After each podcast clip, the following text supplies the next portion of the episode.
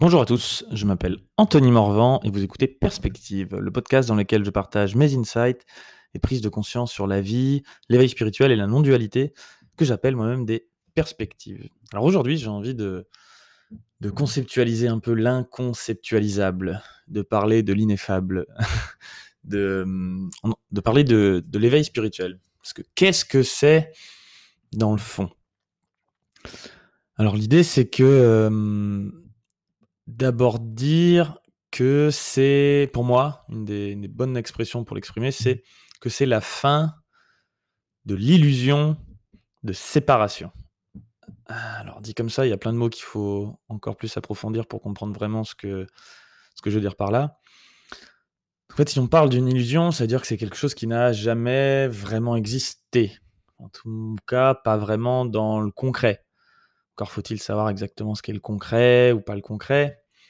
Mais dans la fin de l'illusion de séparation, on est en train de se dire bon, en fait, je me rends compte qu'il y a quelque chose qui m'illusionnait ou que j'admettais comme étant vrai et qui n'est pas le cas. Donc en fait, j'arrête de croire que je suis séparé.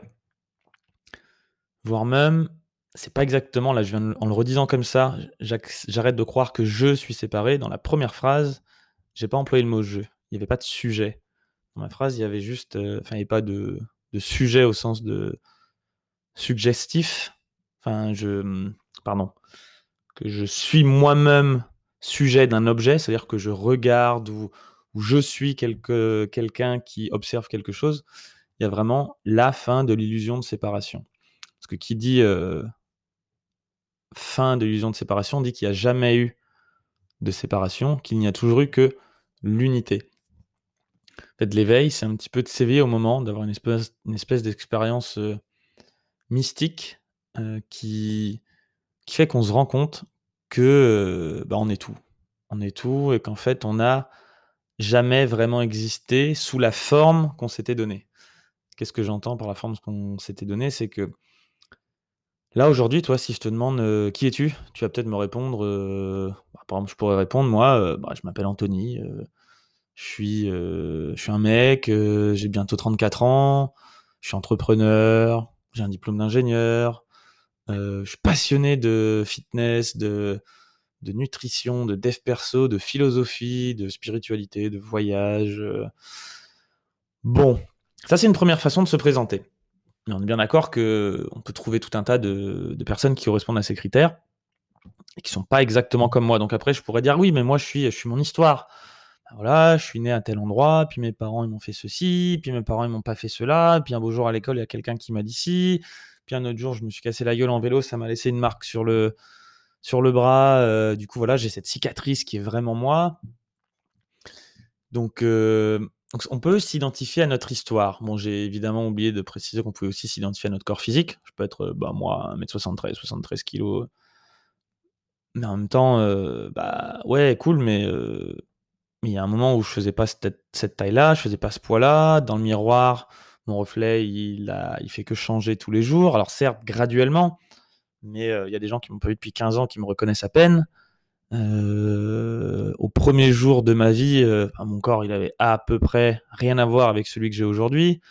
D'ailleurs, la science, depuis, a prouvé que toutes nos cellules dans notre corps se, se régénéraient tous les 11 ans, enfin maximum, c'est-à-dire que si tu prends euh, toi d'il y a 11 ans plus un jour, il n'y a plus aucune cellule physique dans ton corps qui est la même que tu as aujourd'hui. En fait, ton corps est plus du tout la même chose qu'à l'époque. Ce sont deux entités séparées euh, de l'époque. Donc en fait, euh, bah, merde, si tu t'identifies à ton corps, tu dis, bah, t'étais qui avant? Moi, je veux dire, si aujourd'hui t'es qui tu es là, mais t'étais qui avant? Et à partir de quand t'es vraiment devenu toi? Enfin, c'est quand t'as changé pour euh, plus être le toi que t'étais avant et aujourd'hui t'es devenu le toi que t'es maintenant? T'étais où avant en fait? Donc ça, c'est pour dire qu'on n'est pas vraiment notre corps non plus. Enfin, en tout cas, on peut s'identifier à notre corps, mais il y a de plus en plus de choses, de réalisations qui peuvent nous prouver qu'on n'est pas notre corps. Par exemple, si tu manges une... Ça, ça m'est arrivé un beau jour, je mangeais une banane, et j'ai eu cette phrase de Sadhguru en tête, qui disait euh, Mais la beauté de la non-dualité, et... il parlait de Dieu, d'ailleurs. Bon, je redéfinirai, un- je donnerai un beau jour ma définition de Dieu, parce que ça, c'est un très fort sujet à controverse, qu'en général je préfère ne pas aborder, ou du moins pas avec ce mot-là, ce qui fait peur à beaucoup de gens. je lui préfère les termes de la vie, l'univers, ce qui est, la non-dualité, la source, tout un tas de choses. Sadhguru, donc, qui disait, ben, c'est marrant parce que Dieu est sous les yeux de tout le monde. Par exemple, c'est quoi qui fait que quand tu manges une banane, elle se transforme en toi? Et un beau jour où j'étais en train de manger une banane, j'ai eu cette réalisation, je me dis merde, je mange une banane, puis après je vais aux toilettes, mais il y a un bout de la banane qui devient moi. Alors la science sait complètement l'expliquer, hein, le, comment ça fonctionne, l'échange de molécules, de machin. Ok, super. Mais pourquoi? Pourquoi à un moment la banane, elle, devient nous? Peut-être parce que nous sommes la banane, la banane c'est nous, la banane c'est moi, qu'on est tous faits de cette même matière euh, première, qui n'est pas forcément un atome, euh, qui est un peu ce substrat euh, de, de, la vie, et qu'on est tous la vie, puis que la banane, elle change juste de forme, elle devient nous, et puis ensuite, euh, quand je vais aux toilettes, euh, mes excréments, ils se reforment, ils retournent dans, la nature, et puis un beau jour, ils se retransformeront peut-être en banane, et, ainsi de suite. Euh, ensuite, on peut s'identifier justement non pas à son corps, dire ok d'accord, je suis pas mon corps, mais, mais, par contre mon histoire, ce qui m'est arrivé, voilà, ça, ça, celle-là, elle est bien vraie. Ouais, sauf que ben en fait ton histoire, tu te la racontes, mais tu as sélectionné tout un tas d'événements à un moment de ta vie qui sont des faits euh, que tu as sélectionné. Et puis aujourd'hui, à la lumière de l'émotion que tu as et, de comment tu te sens, bah, tu resélectionnes dans ton passé, enfin dans ta mémoire, quelques éléments de ton passé, et puis tu en, fais une espèce de schmilblick qui sort cette histoire, qui est tout aussi fictive que celle que tu peux voir quand tu vas voir le dernier blockbuster à la mode euh, au cinéma. C'est un peu comme si tu avais un mec, euh, je crois que c'est Franck Lobvé qui disait ça, j'aime beaucoup son analogie, il dit, c'est un peu comme si tu demandes à un mec d'aller dans Paris, de filmer 300 heures de, de vie dans les rues de Paris. Et ensuite, tu lui dis, bon, bah, sur ces 300 heures, je veux un petit clip de 15 secondes. Et que là, tu disais, bah voilà, ça c'est Paris. Euh, non, en fait, c'est 15 secondes pris de 300 heures de film. Et les 300 heures de film, d'ailleurs, on est bien conscient que ça pouvait de toute façon pas être Paris. Mais c'est comme tu disais, ok, non, mais voilà, sélectionne-moi ça, c'est 15 secondes. Toi, en fait, si je te demande de raconter ton histoire, ou même quand tu as en tête l'histoire de ta vie jusqu'ici, ça représente un peu ces 15 secondes de clip pour essayer de représenter euh, Paris.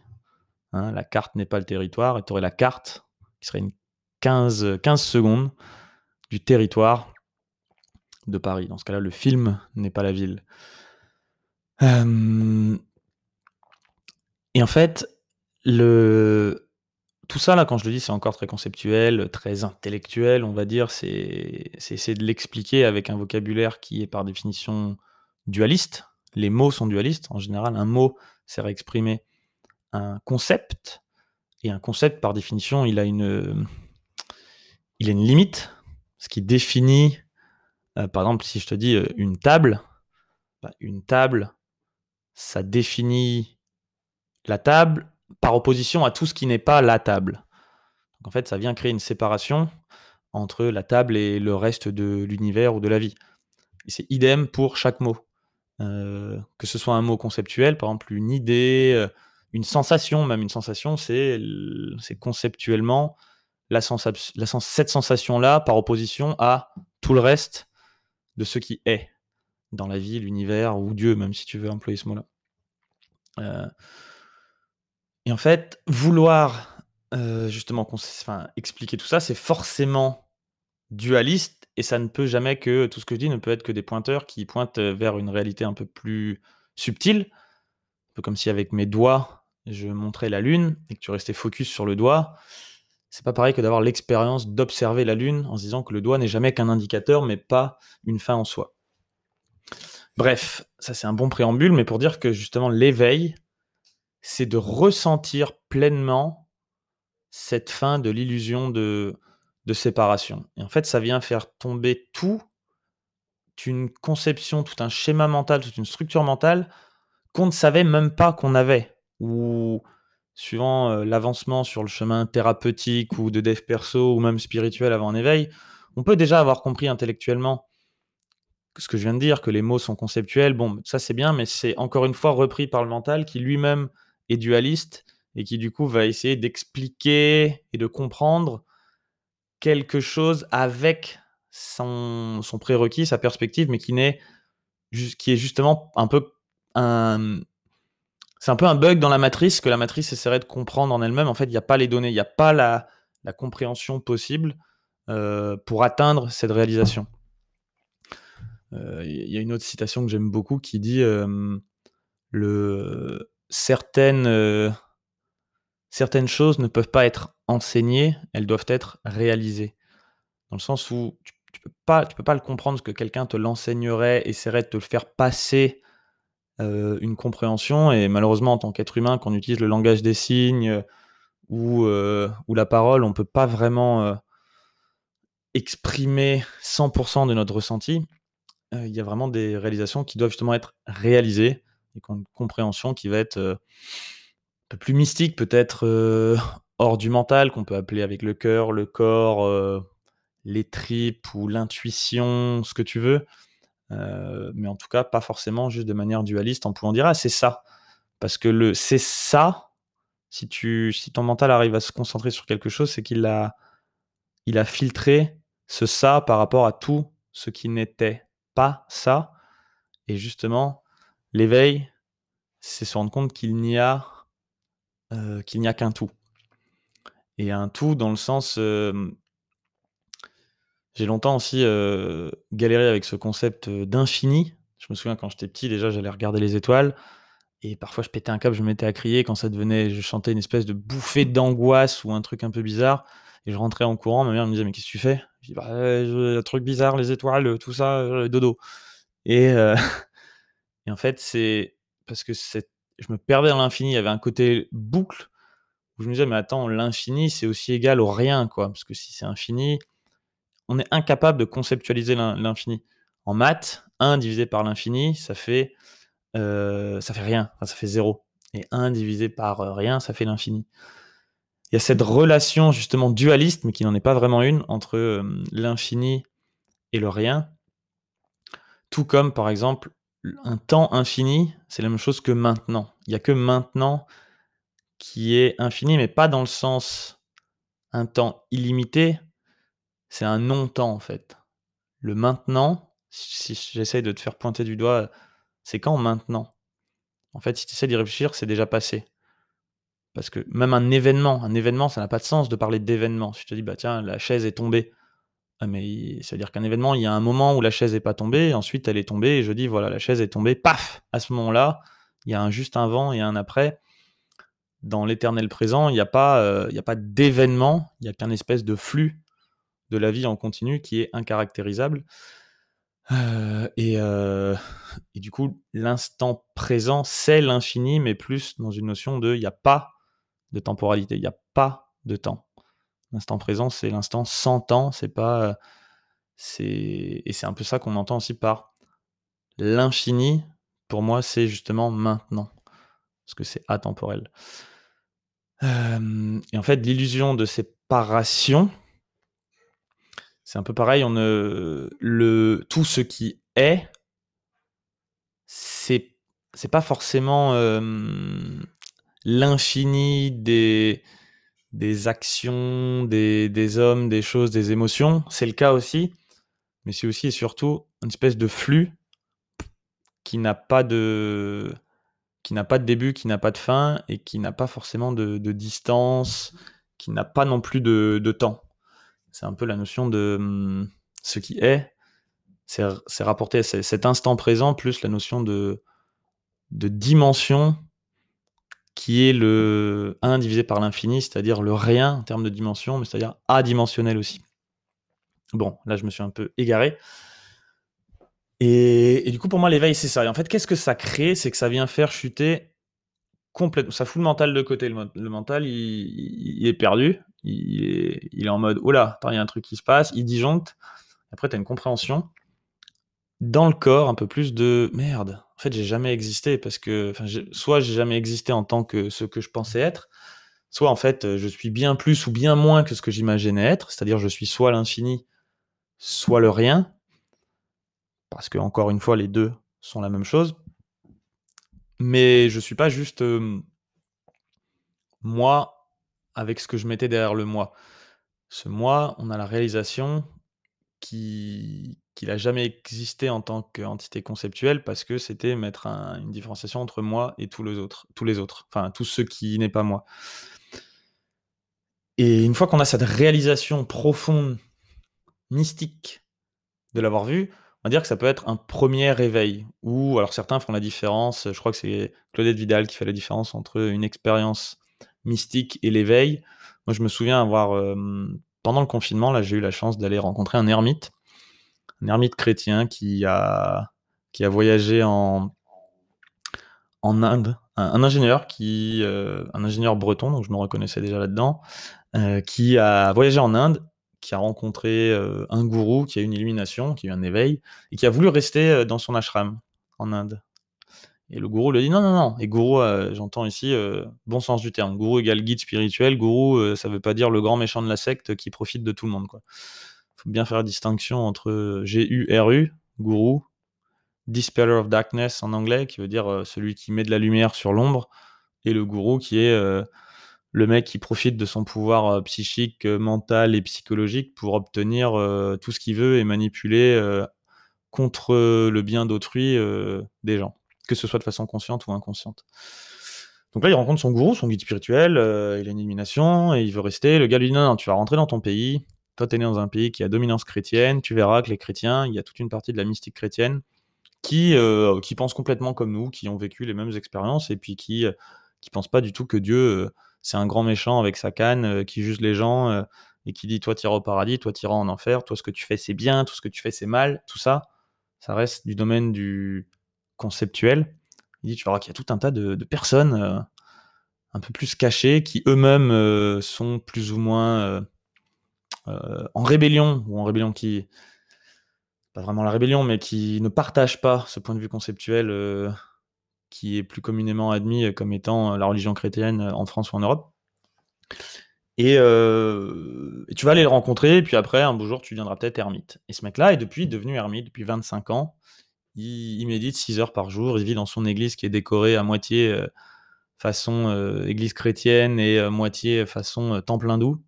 C'était assez extraordinaire on a pu parler, euh, j'ai pu lui poser plein de questions euh, sur l'éveil et euh, la non-dualité et des expériences. Et voilà, j'étais un peu comme un gamin qui découvrait sa PlayStation quand, quand j'avais 10 ans. Et il m'a dit quelque chose de, de fascinant. Il m'a dit Bon, ça reste conceptuel, mais l'éveil, c'est qu'une première étape. Pour lui, l'éveil, c'est d'avoir ce genre d'expérience un peu mystique. On dit Pouf on voit justement l'illusion de séparation s'effondre, et ça peut durer que quelques secondes, quelques minutes, quelques heures. Et ensuite, on revient plus ou moins au niveau de conscience qu'on était. Et puis euh, là, au moment où je te parle, je peux t'assurer que j'ai bien l'impression d'avoir un corps. Si je me cogne contre la table, ça fait mal. Et, je suis en train de communiquer avec toi avec des mots euh, dualistes qui me semblent faire parfaitement sens. Mais au fur et à mesure qu'ensuite tu te mets sur un chemin spirituel, que ce soit, euh, je referai un podcast spécial sur qu'est-ce que je considère un chemin spirituel ou quelles sont les grandes pratiques ou disciplines d'un chemin spirituel, même si pour moi évidemment le plus grand chemin spirituel reste juste la vie, tu vis ta vie et de toute façon euh, la vie est un chemin spirituel. Mais il disait au fur et à mesure de la pratique ou de la vie, donc, euh, il peut se reproduire d'autres éveils ou pas, mais en tout cas, le premier, c'est juste d'avoir su qu'il y avait une autre réalité qui existait, et ensuite derrière, plus ou moins, d'y dédier sa vie à, retrouver cet état-là, ou en tout cas de vivre en fonction des valeurs et euh, de la, des enseignements qu'on a pu avoir pendant, pendant l'éveil. Et du coup, il appelait ça le chemin de réalisation. Et il m'a donné la métaphore de quelqu'un qui montrait une montagne où, paf, l'éveil, c'est un peu comme si d'un coup, tu allais euh, en hélicoptère au sommet de la montagne. Alors, sachant qu'en plus, il peut y avoir euh, une infinité d'éveils, donc du coup, c'est comme s'il y aurait une infinité de sommets dans la montagne. Ça, c'est encore euh, un autre, débat, mais arrêtons-nous sur une première explication. Et qu'ensuite, bah, l'hélicoptère est de redépose en bas, mais au moins maintenant, tu as vu à tel point c'était cool en haut et tu as compris le point de vue, et ça t'a donné une autre perspective sur les chemins à emprunter et du coup, après, par contre, tu rames, tu marches avec ton sac à dos qui vente, qui pleuve. Il y a des moments où tu vas monter, d'autres où tu vas descendre. Euh, peut-être même que tu vas devoir t'y reprendre à plusieurs fois. Mais en fait, progressivement, ensuite, tu es sur un chemin qui amène vers un point que tu as connu, même si tu n'y es pas.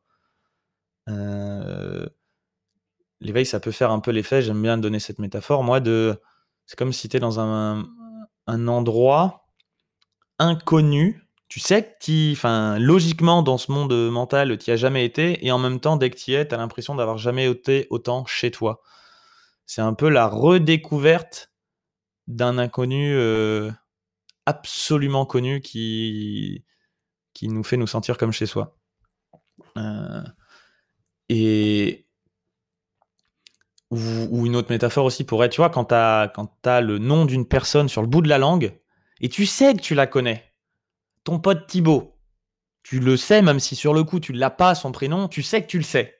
Toi, tu sais qu'à un autre moment tu l'as eu, tu sais que ce prénom de ce mec-là tu le connais, mais au moment où tu ne l'as pas, bah tu ne l'as pas.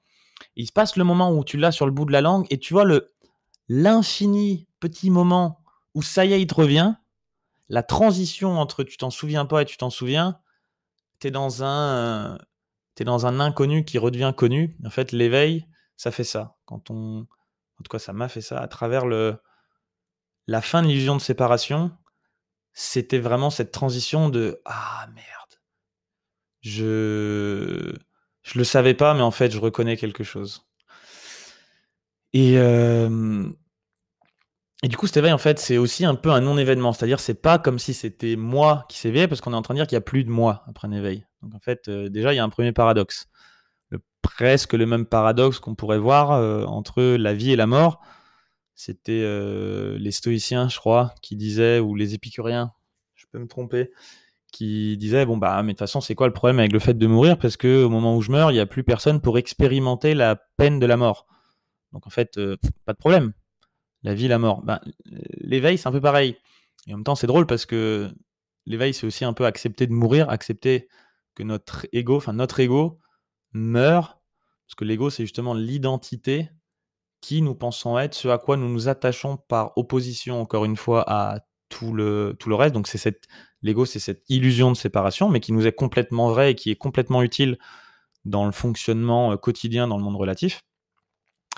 Euh, parce que parce que voilà, ça, il a une fonction.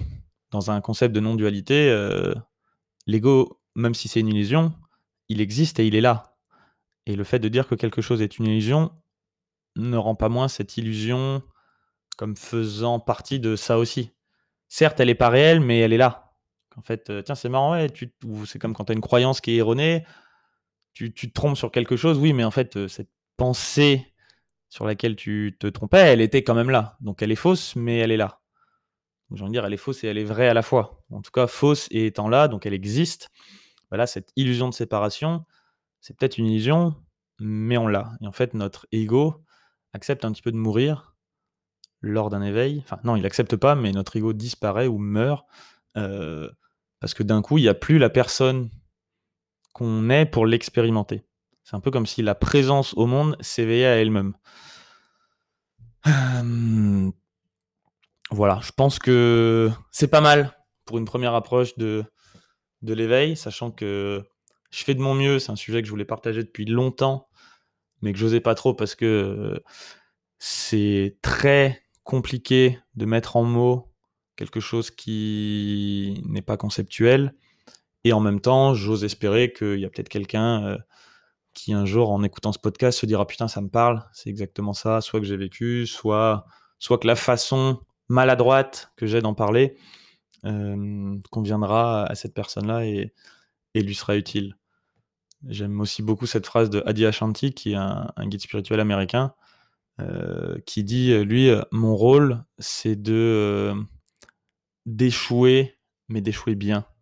Ce qui sait d'avance que ce qu'il essaye de transmettre, c'est pas possible, mais il veut échouer de la meilleure façon euh, qu'il peut.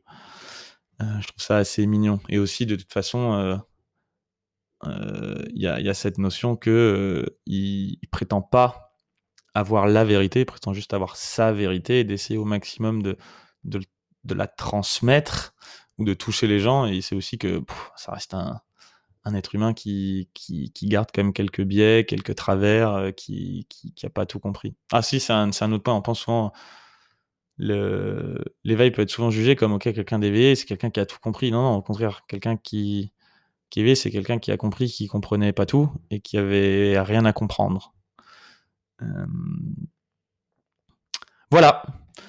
Euh, je pense que je vais m'arrêter là pour ce cet épisode un peu plus euh, personnel encore peut-être que les autres et en même temps à mon grand regret, très intellectualo, conceptualo, je sais pas trop quoi, alors que je, souhaite parler de, choses qui sont plus du domaine de l'entendement ou de l'expérience, même si c'est pas non plus vraiment une expérience. Mais bref.